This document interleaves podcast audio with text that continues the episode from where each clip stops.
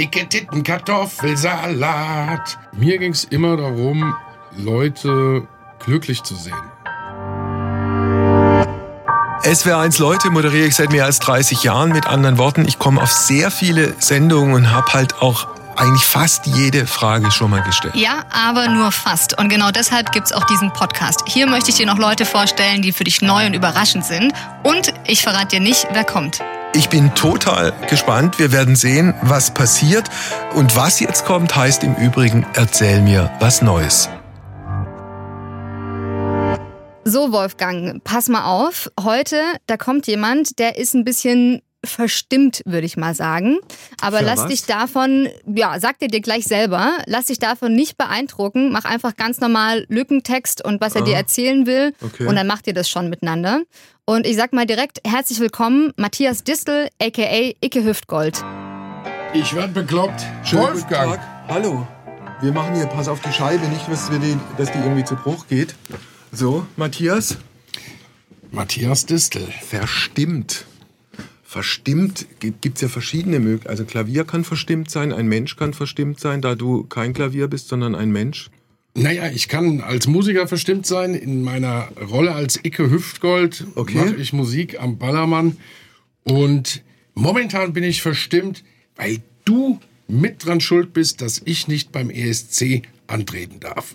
Okay, äh, da kommen wir gleich noch drauf. Was ist mit dem Ballermann? Habe ich da richtig gehört? Du bist, du machst Ballermann? Ich mache Ballermann-Musik und singe ähm, sehr schöne Lieder über das Leben. Ja, ich war, ich war auch mal im Ballermann, aber ich glaube, wir, wir, wir kriegen gleich Schimpfe, weil wir in bestimmten Abläufen äh, und, uns sozusagen dieses Gespräch erarbeiten müssen. Also normalerweise klären wir du, sie, haben wir geklärt, wir duzen uns, okay?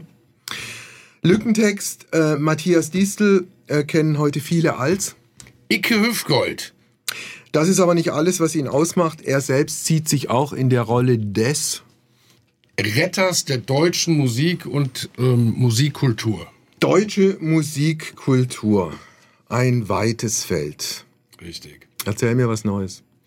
Ja, du lieber Wolfgang und der SWR seid mit dran schuld, dass Icke Hüftgold nicht Teil des Eurovision Song Contest 2022 sein darf. Weil Weil ich glaube, die dritten Programme und ähm, ARD und alles, was so öffentlich-rechtlich ist, sehr verkrustet ist, wenn es um Humor geht und wenn es um junge Menschen geht.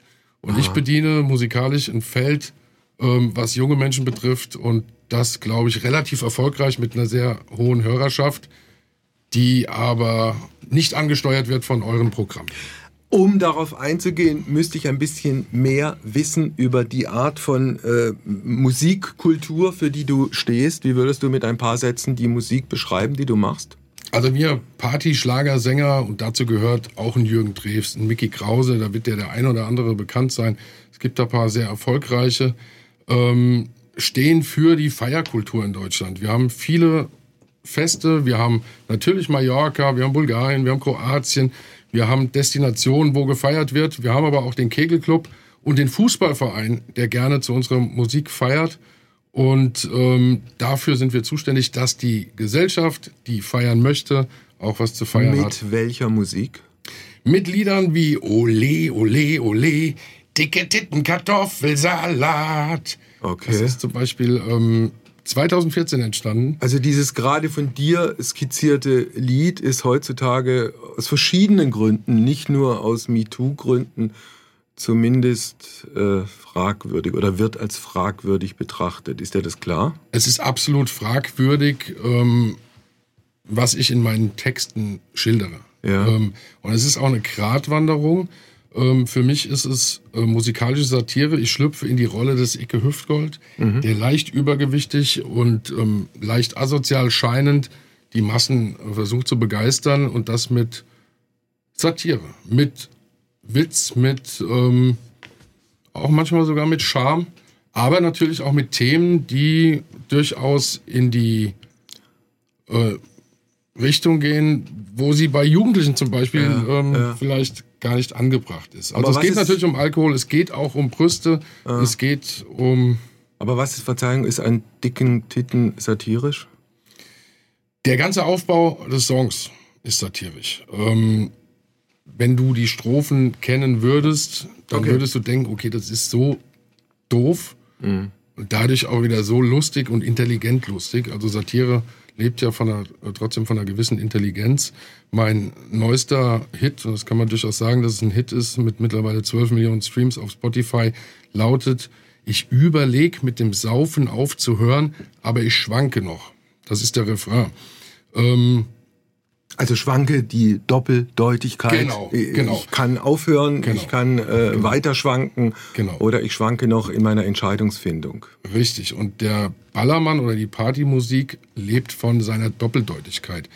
Aber wenn damals ähm, alte Schlagersänger in den 50er, 60er, 70ern gesungen haben, ähm, 17 Jahre blondes Haar, dann war das einfach ähm, auch falsch, wenn man das mal gesellschaftlich sieht. Ähm, es war nur schöner umschrieben. Wieso war das gesellschaftlich falsch? Das war Udo Jürgens, glaube ich, auch bei einem Grand Prix damals, da in den 60er Jahren, 17 Jahre, blondes Haar, so stehst du vor mir. Also da waren diese Accessoires, Ja, die du vorhin angesprochen hast, stimmt, nicht im Text mit Aber es ging letztendlich in dieser Art von Schlager, und davon haben wir hunderte Songs, ähm, im Text immer um Liebe. Und da ging es auch teilweise ähm, unter die Gürtellinie, wenn man die Texte mal zerpflückt. So, es ist also eine gewisse Sprachkultur in der Musik schon vorhanden. Der Ballermann, äh, Mickey Krause und Co. hat nicht die Musik versaubeutelt mit äh, Finger in Po Mexiko, was auch ein Hit war, sondern das gab es schon immer und das ist auch ein wichtiger Teil unserer Gesellschaft, dass Musik mit Humor ähm, verbunden wird. Und Humor ist ja Humor ist in, in, auch in deinem speziellen Fall sehr Interpretationssache. Also es gibt sicher Leute, auch die dann zu deinen Konzerten oder Ballermann, ich erzähle dir übrigens mein Ballermann-Erlebnis gleich, wenn du, wenn es dich interessiert. auf jeden Fall. Da gibt's also diese eine Fraktion, die das sicher gut findet, aber ich, ich wage es nicht zu quantifizieren, aber ich könnte mir vorstellen, dass es ganz viele gibt und möglicherweise auch ganz viele Frauen, die das, was du und Kollegen machst, ziemlich bescheuert finden. Da gebe ich dir zu 1000 Prozent recht, aber das Schöne an uns ist und an unserer Musik, uns kann man aus dem Weg gehen. Ähm, das heißt, uns muss man nicht konsumieren und wer weiß, dass am Ballermann gefeiert wird ähm, auf diese Art und Weise, der fährt halt nach Palma in die Stadt und geht dort ein Eis essen und geht halt nicht an diese 300 Meter Strand, wo diese Musik läuft. Also uns kann man super aus dem Weg gehen. Es sei denn, es ist gerade Karneval, es ist ein Oktoberfest, es ist irgendwo eine Abschlussparty, es ist ein 50. Geburtstag, selbst auf dem 80. Geburtstag, auf dem 17. Geburtstag. Ähm, man dürfte nicht mehr feiern, um uns nicht zu begegnen. Okay, äh, erzähl mir ein bisschen was darüber, wie du, wie du äh, zu dieser Geschichte gekommen bist. Was hast du vorher gemacht? Naja, ich habe versucht, ernsthafte Musik zu machen und damit erfolgreich zu sein. Das hat nicht funktioniert. Ich wäre natürlich gern einer dieser Rockstars in Deutschland geworden. Ähm, habe ganz früh mit Musik angefangen. Hab Womit? Äh, mit ursprünglich mal mit Heavy Metal. Aha. Bin dann in den Deutschrock übergewandert, Deutschrock, Deutschpop. Ähm, hatte dort auch ambitionierte Auftritte und Erfolgserlebnisse. Es hat aber nie dann zum letzten Schritt gereicht, weil meine Band damals nicht mitgezogen hat beim Plattenvertrag, den wir bekommen haben. Dann ist das der Konstrukt auseinandergebrochen. Und dann habe ich immer weiter gekämpft, weil ich Musiker bin. Ich sehe mich als Autor, habe dann angefangen, Kinderhörspiele zu schreiben und Okay. über, über ein Kinderhörspiel, was ich einen Monat lang produziert habe, ähm, entstand eine Wette. Als ein Freund von mir reinkam ins Studio und sagte, den ganzen Tag den Kinderquatsch, mach doch mal was Asoziales, mach doch mal Ballermann-Musik. Da habe ich gesagt, niemals, Ballermann ist das Asozialste, das braucht kein Mensch. Okay.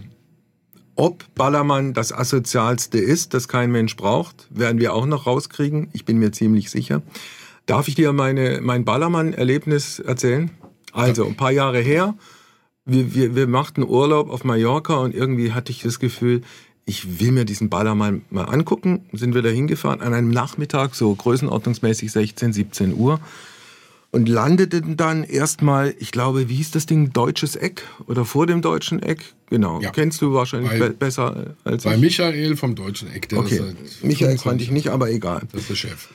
Da fand ich schon, es war sozusagen ein bemerkenswertes Publikum erstmal außen, ja. Ähm, sehr viele Leute, ähm, sehr freizügig gekleidet, also wo man sich auch hätte denken können, dass das eine oder andere T-Shirt oder die eine oder andere Hose denjenigen oder diejenige verschönert. War aber nicht so. Dann gab es da so eine, so eine, so eine Bar, wo, wo ältere Frauen darauf warteten, dass, wie soll ich das jetzt formulieren, dass irgendeiner vorbeikommt und Hallo sagt. Dann war ich jedenfalls drin in diesem Ding und das war schon bemerkenswert. Die, also müsste ich sozusagen einen Alkoholpegel irgendwie festklopfen. Ich glaube, der lag irgendwie zwischen zwei und zweieinhalb Promille. Äh, nachmittags um fünf. Und ein Publikum, boah, gewöhnungsbedürftig, für mich zumindest, und ein, eine Conferencier-Nummer. Da dachte ich mir, das wirst du jetzt nicht gerne hören, da dachte ich mir, alles, was in Volksfesten, in deutschen Bierzelten abgeht, ist Hochkultur dagegen. Das kommt immer ein Stück weit aus dem Betrachtungswinkel an und welches Ballermann-Erlebnis man hat und ob man auch offen dafür ist. Ähm, das, was du sagst, ist genau so, wie du es sagst und ähm, so hast du es empfunden und dann werde ich nichts gegen sagen. Aber ähm, der Ballermann, und das ist auch Fakt, ähm, zieht nicht nur diese Leute an, die du gerade beschrieben hast, sondern auch ähm, Studenten, die Führungselite Deutschlands, Akademiker, Ärzte, und warum tut sie das? Weil die Leute, die dort zusammenkommen, zusammen feiern. Immer mit dem einen Ziel, zusammen Spaß zu haben. So. Und von außen betrachtet, wenn man nüchtern ist, sieht das schon wild aus. Und die Kleidungsordnung ist natürlich ähm, mit keinem ähm, Lagerfeld gerecht. Aber ähm, das ist diese Freiheit, die man dort lebt und genießt, auch wenn man ja. studiert hat, mit den Leuten direkt per Du zu sein, ein Bier zu trinken, deutsche lustige Musik zu hören und nach drei Tagen halbwegs nüchtern oder betrunken nach Hause zu fahren und wieder in seinen Alltag Wobei zu Wobei gemeinsam feiern heißt einfach realiter sich gemeinsam betrinken.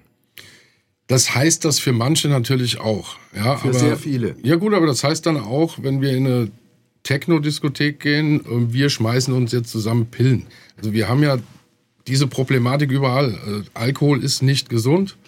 Ähm, ich weiß auch nicht, ob er in Maßen gesund ist. Das Urteil erlaube ich mir einfach nicht.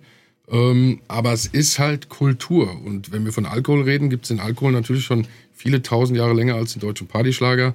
Der Partyschlager ist wahrscheinlich auch ein Stück weit durch den Alkohol entstanden.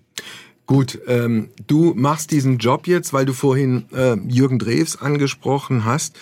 Ich glaube mich zu erinnern, mal über ihn gelesen zu haben, dass er gar nichts trinkt dass der nüchtern auf die Bühne geht und nüchtern die, nüchtern die Bühne verlässt und dieser Auftritt dort eine Art Job für ihn ist, den er regelmäßig macht und dafür gutes Geld verdient. Ist es bei dir genauso? Ähm, ich musste lernen, dass es bei mir genauso wird, weil wenn du am Anfang noch keinen Erfolg hast und bist alle drei Wochen mal dort und machst einen Auftritt und haust dir halt mal einen hinter die Binde, dann ist das okay.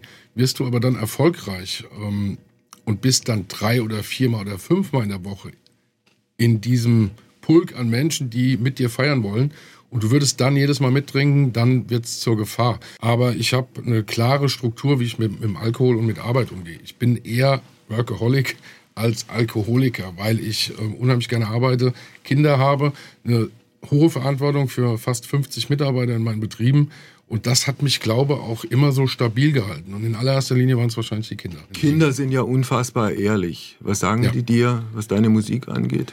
Ja, meine Kinder waren natürlich und sind meine Schockiert. größten Kritiker.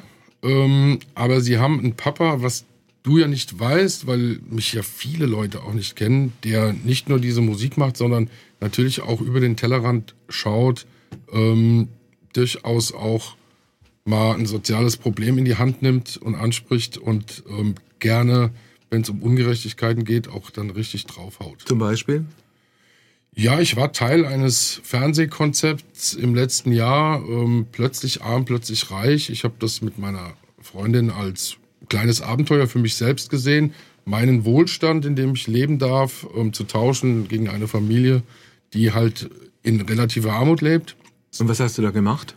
Ähm, ich habe mitbekommen, wie ein Sender, in dem Fall Sat1, ähm, mit der Produktionsfirma zusammen ähm, misshandelte Kinder ähm, vor die Kamera gezogen hat und nachweislich davon wusste, dass diese Kinder in psychologischer ähm, Betreuung sind. Und jetzt war ich schockiert von der Situation dort in dieser Wohnung und von den Dingen, die ich rausgefunden habe, weil ich einfach misstrauisch war, in welchem Wohnumfeld ich gelandet bin und habe dann durch meine Recherchen vor Ort habe das aufgedeckt und habe dann am dritten Tag dieses TV-Format platzen lassen. Und als ich dann merkte, dass das Gang und Gäbe ist im deutschen Fernsehen, ich sage bewusst deutsches Fernsehen, weil es ein weitreichendes Problem ist, wie man mit Kindern umgeht, mit Quoten umgeht, mit Verantwortung umgeht, wenn man so ein großes Medium besitzt äh, wie einen Sender der natürlich Einfluss hat auf die Gesellschaft. Und habe dann nicht anders können für mich und meine Moralvorstellung, als das Ganze öffentlich zu machen. Ja. Und ähm, wie hat Sat 1 reagiert? Vollkommen falsch. In meinen Augen bis heute immer versucht, da den Mantel des Schweigens drüber zu legen. Sie haben natürlich die Sendung abgesetzt. Es waren fünf vorgedrehte Staffeln, die wurden gecancelt. Es wurde in dem Zuge nicht nur plötzlich arm, plötzlich reich abgesetzt, sondern auch Promis unter Palmen. Auch ein Format, was sehr fragwürdig war, ähm, in der es in der Vergangenheit ähm, zu starkem Mobbing kam. Ähm, alles, was mit Sexualität zu tun hat, wurde dort mit Füßen getreten. Also es ging um Gendern, es ging um mhm. Homosexualität, es ging immer letztendlich auch äh, um Mobbing und das Ganze auch dem deutschen ja. Publikum zu zeigen. Aber sag mal, so wie du das schilderst, kommst du da nicht manchmal in schizophrene Situationen rein? Du erzählst mir gerade so eine Nummer, wie du dich um ja. traumatisierte, sexualisierte Kinder kümmerst, dass die irgendwie auf den Weg äh, kommen, wieder, wieder zurück. Und dann steigst du in den Flieger und stellst dich auf die Bühne und singst von dicken Titten?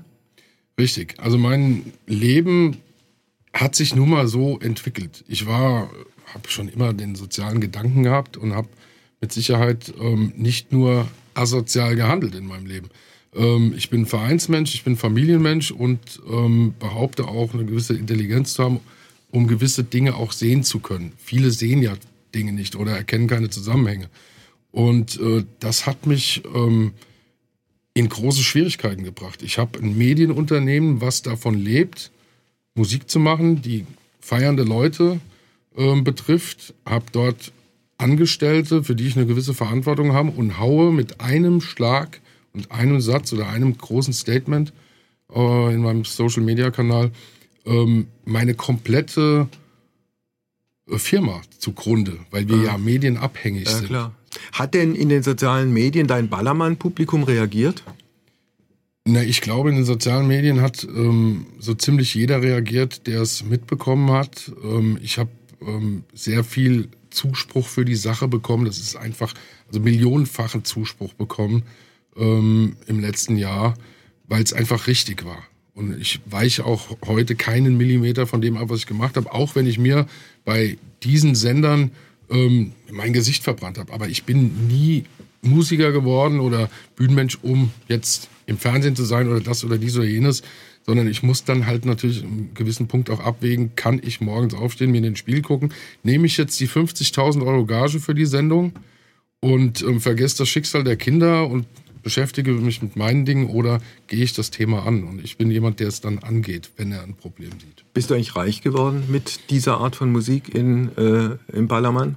Ich bin, wenn man Reichtum an Wohlstand, an Geld, an Wohlstand, an Immobilien äh, misst, dann bin ich auf jeden Fall reich geworden. Ähm, das war eine Dynamik, die sich dann ab 2014 hatte ich meinen ersten Hit, dann so langsam entwickelt hat. Ähm, aber ich kann, und das kann auch mein Umfeld bestätigen, ich lebe auf ganz normalem Fuß.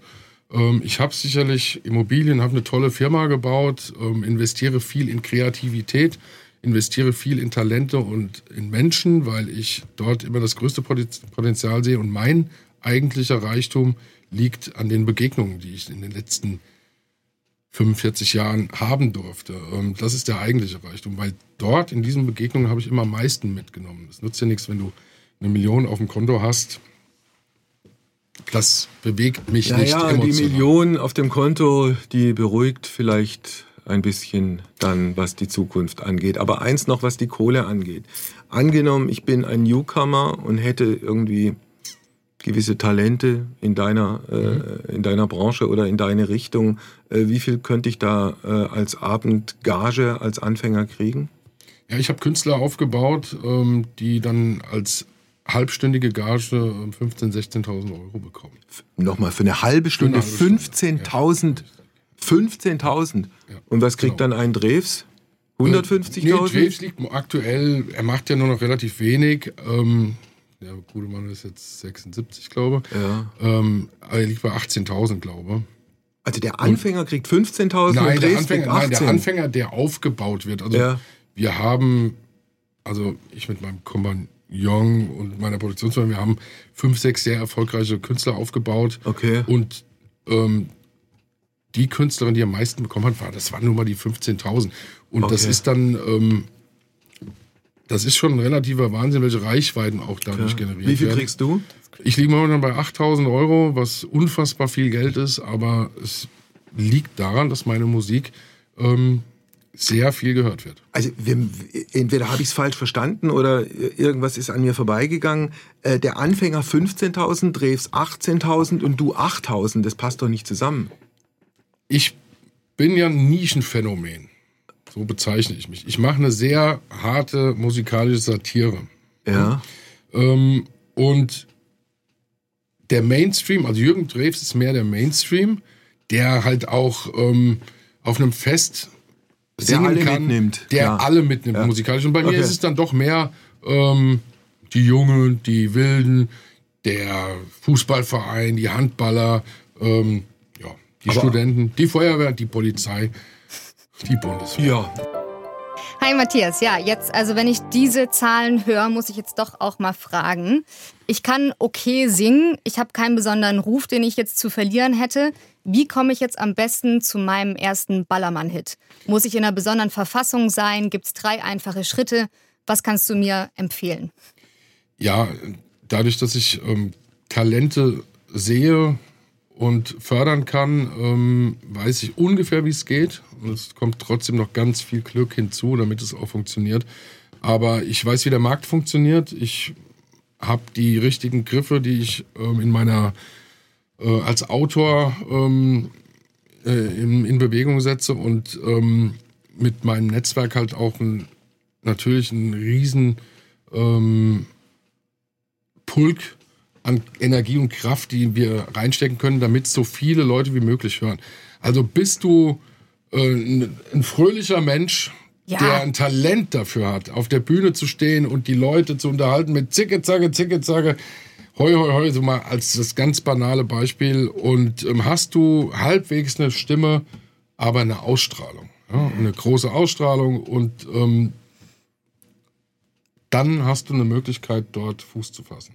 Also ich habe mir gerade bildhaft versucht vorzustellen, wie Helena auf dem Ballermann äh, auftritt, vor den entsprechenden Leuten.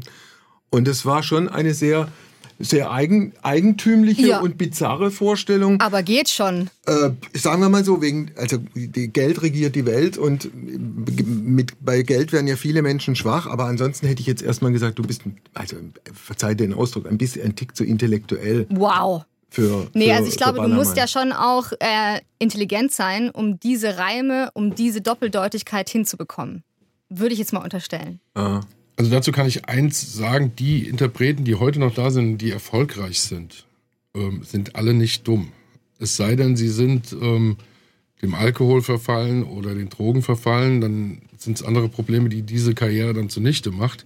Ähm, aber Erfolg, langfristiger Erfolg zeichnet sich auch immer aus ähm, durch natürlich eine gewisse Qualität, ähm, aber auch Intelligenz. Aber lass, lass uns noch mal bei, den, bei, bei, bei diesem Anforderungsprofil kurz bleiben. Also du bist jetzt auf der Suche nach, nach neuen Leuten, die auf so eine Bühne passen. Was ist da wichtig? Lass mich überlegen. Aussehen, Alter, nicht ganz unwichtig. Ausstrahlung, positive Ausstrahlung, korrekt? positive Ausstrahlung auf jeden Fall oder was Besonderes. Ich suche immer nach dem Unikat ähm, und also nach dem Alleinstellungsmerkmal. Ähm, jetzt kennst du die meisten nicht, aber Markus Becker hat es geschafft mit einem Hit. Ähm, das rote Pferd, da hat das rote Pferd die Fliege abgewählt. Das hast du vielleicht schon mal gehört. Er hat sich einen roten Hut aufgesetzt und wenn man weiß, es kommt ein etwas fundiger, stabiler Mann mit einem roten Hut, denkt die Szene sofort an Markus Becker. Das ist dieses ganz einfache Alleinstellungsmerkmal. Ich habe das geschafft mit einer Perücke, mit einem roten Trainingsanzug und mit meiner Art und Weise, wie ich schmerzfrei mit Mittelfinger das Publikum begrüße. Was, was, für, was für eine Perücke hast du da auf? Das ist würdest du es mal für uns, damit ich es und die, die gucken, auch sehen? Genau. Wow. Das hat ja, hat ja fast ja. was Punkiges. Ja, ich ziehe das Ding auf und dann verstelle ich auch zwangsläufig meine Stimme, dann pöbel ich hier rum. Ich werde ein Tick lauter, so dass der Tontechniker jetzt ein bisschen regulieren muss da draußen und ähm, singe dann halt auch bekloppte Lieder. Improvisierst du? Ich improvisiere auf der Bühne sehr, sehr viel ja. ähm, in meinen Moderationen, immer aufs Publikum abgestimmt. Ja. Ich hole mir auch immer mal wieder jemanden auf, auf die Bühne, Führst der, dann, vor? der dann verarscht wird. Ja. Aber das Schöne ist, bei mir weiß jeder, dass er verarscht wird. Ah. So, ähm, wer bei mir zum Konzert kommt, weiß, auf was er sich einlässt. Was machst du eigentlich mit deinem Bart, wenn du die Perücke aufhast? Weil Bart und Perücke passen nicht zusammen. Ja, das ist, ist wurscht. Das verschwindet im Schweiß. Im Schweiß. Ich meine, nach drei Maß Ich bin mal rasiert, ja alles irgendwie schön. Es ist alles schön, es ist auch alles ja. irgendwann egal. Und ähm, aber ich bin ja dann nach einer Stunde auch wieder weg. Mhm. Das Publikum noch da, der nächste Interpret auf der Bühne. Und ähm, wenn du das erfolgreich machen darfst, ähm, wie ich, ist das ein Knochenjob. Es gibt in der, oder es gab, äh, vielleicht besser Vergangenheitsform, es gab in der Schlagerbranche Leute, die ähm, letztlich sich selbst verachtet haben für das, was sie machen. Also Roy Black ist vielleicht das prominenteste Beispiel, einer, der eigentlich von der Rockmusik entweder gekommen ist oder dort dorthin hätte gehen wollen und dann halt festgenagelt war auf ganz in weiß und äh, mhm. auf diese ganzen Sachen, äh, der hat sich für die Musik, die er gemacht hat, gehasst. Hast du Tendenzen dieser Art bei dir selbst auch festgestellt? Also ich habe der du vom Heavy Metal und vom Deutschrock kommst? Also nie in Bezug, dass ich jetzt diese Musik mache und die andere nicht erfolgreich gemacht habe, sondern eher ähm, habe ich das Richtige gemacht. Ich bin natürlich in vielen Punkten in den letzten zehn Jahren ähm, auch zusammengesackt, mental zusammengesackt, war auch mal kurz in einem Burnout, ähm, habe dann auch meine Stimmungsschwankungen gehabt und hinterfrage ständig, mache ich das Richtige? Äh, ich muss oft abwägen, ich möchte auf der einen Seite ähm, erfolgreich sein in dem Bereich, den ich mir aufgebaut habe. Auf der anderen Seite möchte ich aber auch ernst genommen werden als Mensch, als Familienvater bei meinen Kindern äh, in der Öffentlichkeit, auch wenn ich mal eine politische Meinung habe. Und das ist eine Gratwanderung. Und dann hinterfragst du dich und dann kommt, manchmal stellt sich eine gewisse Traurigkeit ein ja. über Dinge, die man gemacht hat und nicht mehr ändern kann. Gab es einen konkreten Anlass oder einen konkreten Grund, weshalb du da in diesen Burnout da reingerutscht bist? Ja, ich habe noch einen Gartenbaubetrieb mit 20 Mitarbeitern, den habe ich auch immer noch, weil ich ein bodenständiger Handwerker bin. Ich sehe mich auch als Handwerker im Musikbereich. Ähm, und ich konnte nicht loslassen, weil diese Medienwelt, weil ich immer geahnt habe, dass das nicht das wahre Leben ist. Es ist viel vorgegaukelt, es ist viel gespielt, viel inszeniert und ich habe ganz wenige Freunde, ich würde sagen keinen einzigen Freund aus den Medien selbst, weil dort die Bodenhaftung einfach so schnell nach einem Erfolg flöten geht. Das habe ich bei den Talenten gesehen, die ich aufgebaut habe. Das habe ich bei vielen großen Leuten gesehen. Ähm, und dann habe ich aber auch wieder Leute ähm, treffen dürfen, wie Jürgen Drews, ja. der einfach ganz gechillt äh, durch, durchs Leben geht und ein, ein, ein geiler Typ ist. Aber wie geht es jetzt mit dem Burnout zusammen? Das war, wenn du dreimal nach Mallorca fliegst in der Woche. Sonntagsabends 20 Uhr Köln, 1 Uhr Auftritt Bierkönig, dann mit den Leuten noch Bilder, Fotos und das letzte Bier um 6 Uhr wieder am Flughafen, um 11 Uhr wieder im Büro sitzt, weil du alles zusammenhalten musst. Ja? Du hast dort die Familie, die Kinder, du verdienst mit der Musik noch nicht so viel, dass du es nur machen kannst. Und du hast einen tollen Gartenbaubetrieb, den du dir selbst mit deinen Händen erschaffen hast. Ähm, und dann versuchst du alles irgendwie zusammenzuhalten. Und das kostet Kraft. Das habe ich über Jahre gemacht. Und dann habe ich den konsequenten richtigen Schritt gemacht. Ich hätte verkaufen können. Ähm, aber ich habe meinen besten Freund von der Bundesbahn geholt und habe ihn zwei Jahre lang eingearbeitet in meinen Betrieb und jetzt mhm. haben wir diesen Betrieb zusammen. Ich bin nur beratend tätig, mal am Telefon. Aber ich kann jederzeit zurück. Aber diese Gefühle möglicherweise, wenn man nachts mal zwischen zwei, drei und vier Uhr wach liegt und so ein bisschen über sein Leben nachdenkt, diese Gefühle von wegen, die Art von Musik, ist es das wirklich, was ich machen wollte? Mir ging es immer darum, Leute glücklich zu sehen. Wenn ich auf die Bühne gehe, und ich habe ja früher auch Theater gespielt, ähm, der Weg des Schauspielers war auch mal da oder in Planung. Ähm, es hat sich halt dann in die Musik entwickelt. Ähm, wenn ich ein Lied gemacht habe und bin auf die Bühne und habe 100 Leute vor der Bühne und einer hat da gestanden nach dem Auftritt und kam zu mir und hat gesagt, ey, das war so witzig, vielen Dank für den lustigen ja. Abend, dann hatte ich alles richtig gemacht. Die anderen 99 haben sich dann ihre Freude woanders geholt, aber ich habe einen Mensch berührt mit dem, was ich gemacht habe, und zwar positiv berührt. Und nur darum geht es. Die Leute, die bei meinen Konzerten sind oder auch bei Krause, Co. Ähm, und Co., die stehen mit lachenden Gesichtern vor dir, die haben ein Glas Bier in der Hand, die haben ihre besten Freunde, ihre Frau im Arm und feiern für zwei, drei, fünf oder auch mal drei Tage oder Stunden ähm, ihr Leben. Mallorca ist eine Insel, die massiv betroffen war in den letzten beiden Jahren von Corona. Welche Auswirkungen hat das auf dich und auf dein Geschäft gehabt? Ja, der Partyschlager, ähm, die Live-Auftritte waren ja weg. So. Und die Künstler, die nur davon lebten oder leben, ähm, die haben es schwer. Und dann kam, und dann bin ich immer wieder dankbar und deshalb zahle ich auch gern Steuern, ähm, und dann kam unser Staat. Der hat uns unterstützt.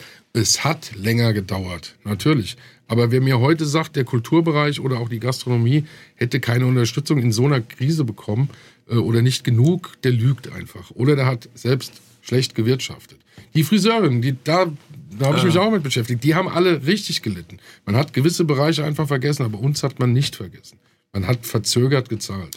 Äh, werdet ihr in dieser Branche euch auch noch in, aus einem ganz anderen Grund äh, verändern müssen, weil angesichts von Gender, angesichts von MeToo, angesichts von einem letztlich neuen Frauenbewusstsein man perspektivisch mit dicken Titten auf der Bühne sein Geld nicht mehr verdienen kann? Naja, ähm, es ist immer Veränderung in der Musik. Ähm, ich will mich jetzt auch nicht mit dem deutschen Rap oder Hip-Hop vergleichen, wo es viel, viel schlimmer ist in den Texten. Ja, Ich will es nur mal kurz erwähnen. Ähm, der deutsche Rap ist der meist, die meistgehörte Musik und dort werden Menschen, Jugendliche sogar dazu aufgefordert, Kokain zu nehmen oder das oder dies oder jenes. Es ist ja kein Geheimnis. Ähm, wir machen musikalische Satire. Ich hoffe, dass wir das noch lange machen dürfen, weil es jeder, der bisschen Verstand hat, mit dem Augenzwinkern sieht, ähm, weil es auch so angelegt ist, dass man weiß, es geht um Humor. Und auch der SWR und die ARD und der ESC ähm, braucht Humor. So, Punkt. Ja, alle brauchen Humor. Das Problem ist nur, dass Humor so unterschiedlich definiert wird. Richtig. Ja, dass Humor, so wie du ihn verstehst, äh, von manchen entweder nicht verstanden wird oder sie ihn dämlich und blöd finden. Äh, in meinem Fall wäre es ja. wahrscheinlich genauso. Meine ja. Form von oder meine Vorstellung von, von Witz, Humor, Satire, was auch immer, ist vielleicht auch nicht mehrheitsfähig. Und wirklich recht machen kannst du es unterm Strich sowieso niemandem. So ist es und deshalb bin ich auch dankbar, dass ähm, wir die öffentlich-rechtlichen haben, weil ich dort meine Politmagazine sehen darf und wenn ich jetzt auf RTL gehe und muss mir den Schrott mit, ähm, dem ja. Dschungel jetzt gerade wieder geben, dann bin ich doch froh, dass ich die Wahl habe. Und so sehe ich auch den SWR als wichtigen Bestandteil unserer Kultur- und Musikszene. Und wenn ich das noch sagen darf, als jemand, der in diesem öffentlich-rechtlichen System ja nun schon sehr lange äh, arbeitet, was dir bei Sat 1 passiert ist, die Geschichte, über die wir gesprochen haben, das wäre dir bei den öffentlich-rechtlichen so mit Sicherheit nicht passiert. Und dazu habe ich sogar Dinge in der Hand, die ich bis heute noch nicht kommuniziert habe, im Zusammenhang mit den Medien, im Zusammenhang mit dem Sat1-Skandal. Es sind auch die öffentlich-rechtlichen leider in diesen Strukturen gefangen und es wird der Zeitpunkt kommen, an dem ich das nochmal anspreche. Gut, äh, das müssen aber wir. Aber es sind schwarze Schafe, es sind Einzelfälle, aber da kann ich jetzt nichts zu sagen. Ich sage jetzt noch ein abschließendes Thema ja. zum Moral und Doppelmoral. Wir haben die deutsche wir haben die ARD, wir haben die Sportschau. Die Sportschau ist Sportwetten finanziert. Ja? Wir haben Tipico als Hauptsponsor. Was ist das für ein Zeichen? Ich zahle meine äh, GEZ, damit ihr von den öffentlich-rechtlichen meine Kinder zu suchtkranken ähm, Automaten-Junkies macht. Das ist ein ganz klares Statement. Und da kann, das, dem kann mir keiner widersprechen. Ich beschäftige mich seit über einem Jahr mit diesem Thema, weil Werner Hansch einer meiner größten Freunde geworden ist. Den kennst du vielleicht. Und der ist mit dieser Suchtkrankheit in die Öffentlichkeit. Ich weiß, wie geht's dem eigentlich? Dem geht's sehr gut. Ja? Ja, dem geht's Bombe. Ich habe eben ja. noch mit ihm telefoniert und. Also ich habe ich hab mal, das ist sehr lange her, ich glaube sogar zweimal mit ihm Sendung gemacht und war dann zugegebenermaßen einigermaßen überrascht, als ich diese diese Offenbarungsnummer da gehört habe und dass er letztlich pleite und insolvent ist und spielsüchtig war, äh, zumindest mit all dem, was dann passiert ist. Bosbach hat dann irgendwie, glaube ich, auch noch eine Rolle gespielt. Da gab es ja. danach ein persönliches Zerwürfnis, aber ist ja schön, wenn es ihm mit seinen, wie alt ist er inzwischen? 80 Jahren? 83. 83 Jahren gut geht genau. oder wieder gut geht. Ja, ist, ähm, also geheilt wird er nie sein, aber der Suchtdruck ist weg. Ähm, er hat wieder ähm, Perspektiven. Er ähm, arbeitet ähm, für, also gegen diese Suchterkrankung und ähm, macht Lesungen. wir machen jetzt im Juni für ihn noch ein Abschiedsspiel. Er hat ja damals bei Sat 1 kam das alles relativ schnell. Ja. Randsport war dann weg. Und ähm, jetzt machen wir nochmal im Zusammenhang mit unserer Kinderstiftung Werner Hans Abschiedsspiel, ähm, was er kommentiert mit Gut. ein paar Promis und ein paar ehemaligen Fußballern. Wobei du, äh, auch dieses Fass möchte ich eigentlich jetzt ungern nochmal neu aufmachen. Insofern Sucht ja auch ein bisschen bedienst, wenn du da auf der Bühne stehst und die Menschen im Publikum dazu animierst, vielleicht nochmal ein Bier zu trinken. Und das ist diese Gratwanderung, von der ich ja schon teilweise gesprochen habe. Ähm, es ist nicht einfach, aber Party ist wichtig, Sportschau ist wichtig, auch. SWR ist wichtig. Genau. Und wir, Und wir überhaupt sind auch nicht Absolut. Ja. Danke, dass du da warst. Schön, dass wir uns jetzt kennen. Sehr schön. Alles, Alles Gute. Ich, ich, ich, ich werde ihn nachher fragen, äh, weil die Gagen haben mich sehr beeindruckt. Okay, die da also bezahlt werden, ob das möglicherweise für mich noch eine also äh, interpretiere ich das richtig, ist. dass wir also jetzt den Ballermann angreifen, Wolfgang? Äh, du meinst angreifen mit, dass wir möglicherweise im Duett uns auf die Bühne ja. gehen? Also Weißt ich, du, so wie, wie hießen die äh, Marianne und Michael oder so? Wir könnten so ein Schlagerpaar machen.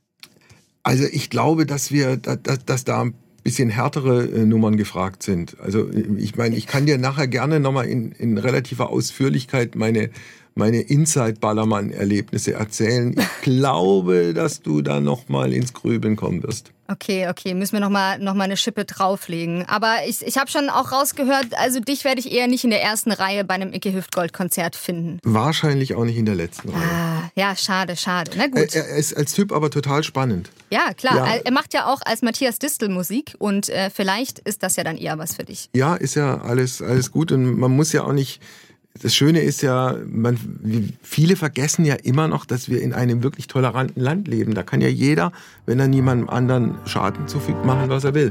So, so, so sieht's nämlich. aus. Genau. Ich bedanke mich recht herzlich und bis zur nächsten Woche. Me too. Tschüss. Ciao.